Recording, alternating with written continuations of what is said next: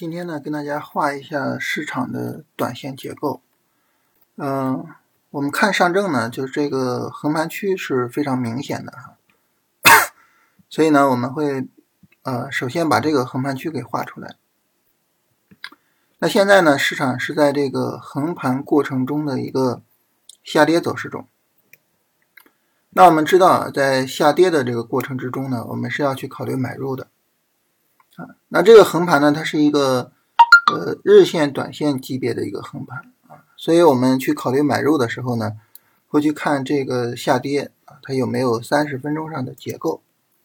所以我们今天呢，就重点把这个三十分钟的这个结构呢，呃，画一画。嗯，三十分钟上啊，之前呢是一个高位的横盘过程啊，其实从三十分钟的走势来说呢，这是一个很优质的一个三十分钟短线调整。但市场并没有很顺利的涨起来啊，并没有顺利的突破三三零零啊，这个是很可惜的啊，它直接跌了下去。跌下去之后呢，我们当时说我们要等下一次三十分钟下跌去做买入。那这个时候呢，呃，我们能够看到就是今天上午的时候，市场有一个反弹。这个反弹呢是收盘收在了十均线的上方。在这种情况下呢，我们可以认为呢是有一个短线的上涨走出来啊，三十分钟短线上涨走出来，然后呢就等新一轮的三十分钟的短线下跌。一个短线下跌呢，其实就是阴阳线切换啊，然后呢收盘破十均线就可以。所以这个地方呢缺一个三十分钟的阴线啊，也就是理论上说啊，如果说明天有一个三十分钟往下跌啊，但是呢。跌不下去，就是没有大跌啊。那这个时候呢，实际上会有一个见底结构。这个见底结构呢，是一个三十分钟和五分钟的共振啊。三十分钟是这样的一个底部结构，然后五分钟上是更低级别的这么一个结构。这值得注意的呢，就是今天下午的时候，如果我们提前进场，也没有太大的问题。为什么呢？下午在五分钟上这个结构啊，其实。就可以算出来了。三十分钟上没有阴阳线切换，所以不是很明显。但是五分钟上呢，可以算是出来了啊。有五分钟这个下跌很不明显啊，在三十分钟上就是一个下影线，不明显。但是呢，可以算出来了。所以呢，就是今天下午的时候，这个区域直接进也可以理解啊，也可以。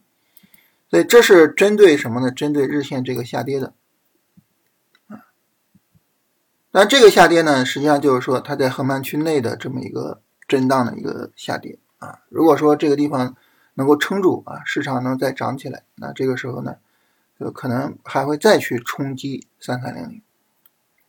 但大家可能会问一个问题啊，说这不对啊，这没有跌到横盘区的这个下轨啊，啊，那这个时候能行吗？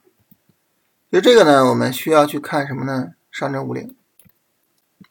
我们看五零很明显，现在呢就在下轨区附近，非常明显的啊，在下轨区附近。那么，呃，上证指数的那个三十分钟结构和上证五零的这个三十分钟结构是非常相似的。当然，这个结构上呢有一个问题啊，就是还是说啊，这个下跌时间有点太短啊。我们说在五分钟上，其实买可以有点稍微的有点硬凑的感觉啊，时间有点太短。如果明天再跌一跌，会更好一些啊，所以只能说今天下午啊这个地方买可以理解，但是呢，如果说明天再跌一跌会更好啊，这是整体这个市场结构的这个样子啊，呃，三十分钟上就是这么一个结构，这个结构呢，如果说能撑住啊，市场有一个反抽的话，那当然就比较好啊，但是呢。如果这个结构撑不住啊，市场啪再往下跌，那这个时候呢就会比较麻烦。麻烦在哪儿呢？麻烦在就是它有一个横盘区，然后市场向下破横盘区，然后呢三十分钟反抽一下，市场再度往下破，这个呢就整个下跌就就就就力度就比较大了啊，下跌的延续性就比较好，这样呢就整体上就能显示说整个。空头的力量就明显的比较强，这种情况下就不太好办了啊，因为到时候呢，五零啊，它就有可能破位啊，五零在这儿走破位了，这个就后面就不好说了，是吧？为什么说后面不好说了呢？因为五零这个地方如果破位啊，就正儿八经的这个波段上走成这样，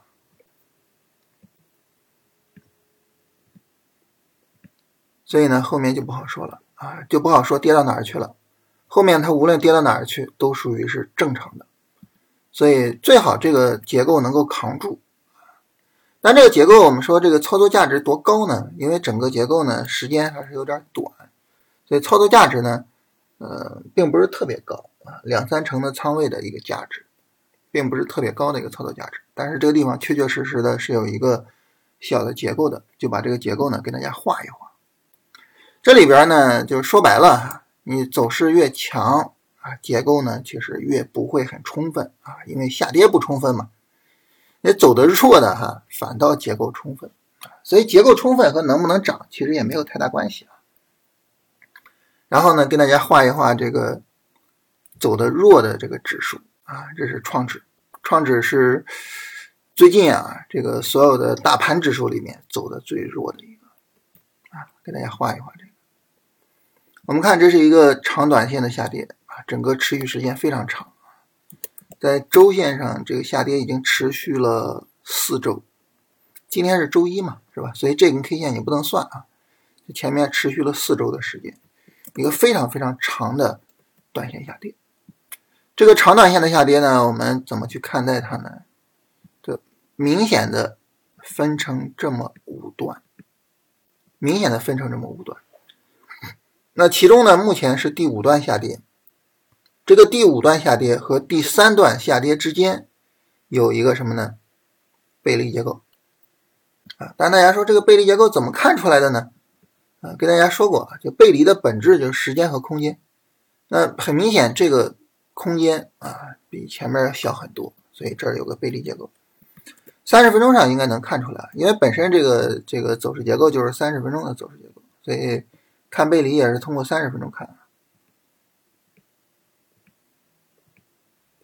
很明显的这个 D F 回零轴，然后再往下跌。目前市场创新低，但指标没有创新低啊，这一个背离结构。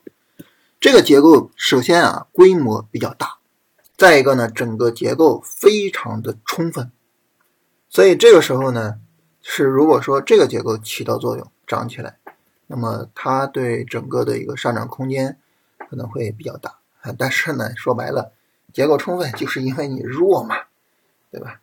我们把它和上证指数叠加一下，能够比较明显的看到啊，它们整个调整调整期其实是差不多的。那大家都是从这儿涨涨到这儿，然后春节之后开始调整，大家都是这样，所以整个调整期呢，实际上是完全重合的。啊，完全重合的。那么在这种情况下呢，这个创值比较弱，所以它的结构就特别的充分啊。然后这个上证指数、上证五零相对强一点啊，尤其是上证指数啊，相对强一点，所以结构就不充分。但是呢，其实整个走势结构啊，大家都是一样的，时间基本上完全能够对上，都是一样的。所以这个时候就很有意思啊，就是你越弱的，反倒整个结构越充分啊。这也是为什么 这个我们经常会做一些抄底的操作啊，就是因为弱的结构充分，就觉得哎呀，怎么看怎么都要涨啊，背离了，然后是吧？那就有这么个问题。当然，这个走势呢，最好就是什么呢？最好就是后边能有一根大阳线直接突破啊，有个大阳突破这个高点啊，那么这个时候呢，后面就有可能能涨起来啊。如果没有办法。绝地反击直接突破的话，在这么弱的情况下，其实还是很困难。所以总体上来说吧，就是各个指数呢，现在有一个有一个小的共振啊，有一个小的共振啊。这里边就是这是国证两千啊，国证两千的这个结构呢也算出来了啊，有一个小的共振。那么各个指数呢都要求一个上涨，所以呢，这个这种情况下呢。算是一个小的结构的机会啊。如果说明天市场跌一下，但是下跌力度不大，那这个整个结构的充分性就非常强了啊。所以如果明天跌一下会更好啊。到时候呢，我们看看下跌力度的情况啊。嗯，然后这个结构就是因为整体在一个市场比较弱的背景下形成的，可以控制仓位去看看自己要不要参与。当然，参与市场呢，大盘是一个方面啊，我觉得比较重要的还是什么？还是板块，有没有好的板块，有没有值得做的板块，这个呢是真正比较重要的问题，是值得我们去呃去去反复把这些板块好好看一遍啊啊，这是这么一个问题。好吧，这是跟大家画一下这些图啊，就是说，呃，有这么一个结构。